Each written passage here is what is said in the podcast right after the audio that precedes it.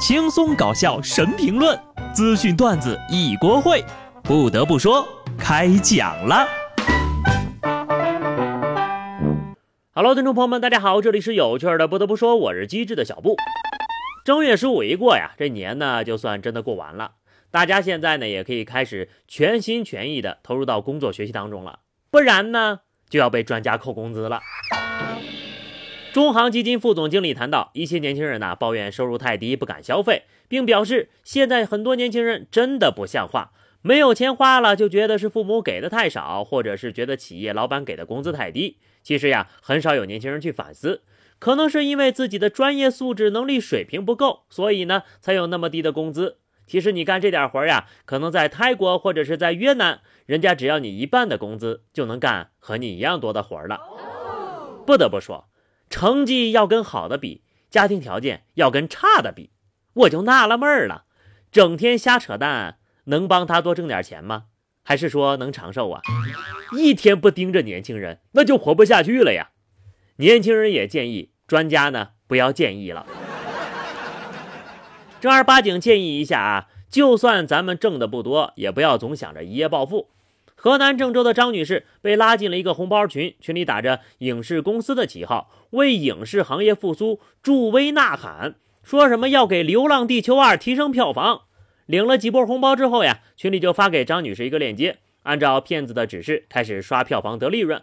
在过程当中呢，张女士接到了组合任务，只要有一个任务完不成，之前投的钱就会白费。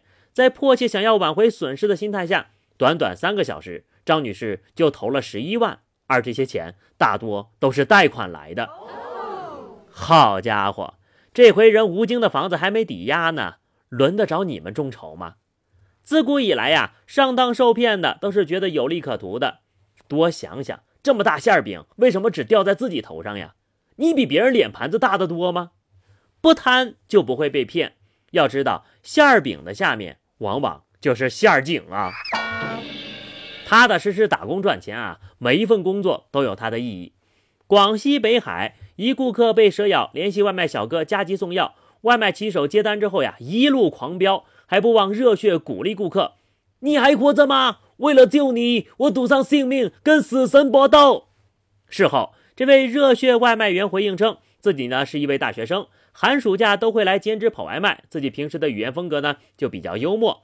送药全程五公里，自己跑了呀十几分钟，已经拼尽全力去和死神掰手腕了。当他赶到之后呀，发现顾客的精神状况良好，顾客也很感激，对他说了很多谢谢。对于有人称自己是英雄，这位小哥呢并不认同，他表示救人是自己的职责。平台呢已经为他申请了先锋骑手的称号，并给予现金奖励了。十几分钟就跑了五公里呀，这小哥的电动车胎估计都擦出火星子了吧。小哥说：“只要能救到你，我的人生就没有遗憾了。”原来励志番就在我们身边。福建龙岩一男童不慎溺水，正在吃饭的刘大叔闻讯赶来，果断跳入冰冷的河水中，把男童救了上来。见男童失去了意识，刘大叔立马进行心肺复苏救援，坚持了五分多钟呀，男童才哭出了声。刘大叔说呀：“当时大家伙都说没救了，但是呢，我学过救援。”听到孩子的哭声之后，大家就都放心了。五六分钟的时间看着并不久，但是呢，对于这个男孩和他的家人来说，差点呀就错过了一辈子。不敢想象呀，如果没有刘大叔的坚持，可能这个孩子真就错过了最佳的救援时间。毕竟你救了一个孩子，就等于挽救了一个家庭呀。救救孩子吧，都开学了。湖南有一位哥哥，在寒假前的最后一天，开始用打火机烤弟弟辛辛苦苦做完的寒假作业。只见火苗所到之处，字迹随之消失。哥哥用打火机把弟弟的寒假作业给烤没了。经鉴定，这是亲哥呀！毕竟呢，没有一个哥哥不想恶搞自己的弟弟妹妹。大哥，给你表演一个文字消失术。不过呢，网友也说了啊。把这个本儿啊放在冰箱里，过一会儿字儿就回来了。这位哥哥呢，也只不过是用利用科技手段吓唬一下小朋友。但是啊，如果失手点着了，那可能就是另外一个故事了。有人制造故事，而有的人呢制造事故。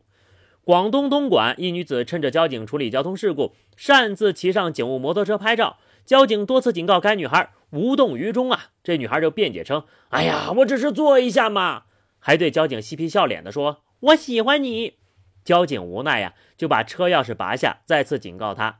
女子却还在撒娇卖萌，交警三次警告无效，最终呢，对该女子采取了强制措施，依法将其带离现场。啊，这看得我厌蠢症都复发了呀！你这是想红想疯了呀？或者，难道他觉得自己这个样子很可爱吗？现在呀，就连 AI 都学会思考了，而有些人呢，还没发育出脑子呢。还是得感谢网络呀，每天都能让人看到这各种奇奇怪怪的事情。四川泸州有一男的喝多了之后开着摩托车，途中呢就发现交警检查，便弃车而逃，跳进了化粪池。经过交警的不断劝导，他才爬了出来，进行了血液酒精检测，结果呢就是醉酒驾驶了。听听这人呢，他宁愿吃屎也不敢测酒驾，这一看呢就醉得不轻啊。结果呢，还是难逃天网恢恢。你吃完屎还得去吃牢饭。开车不喝酒，为己也为家。好的，朋友们，那么以上就是本期节目的全部内容了。关注微信公众号 DJ 小布，或者加入 QQ 群二零六五三二七九二零六五三二七九，来和小布聊聊人生吧。下期不得不说，我们不见不散，拜拜。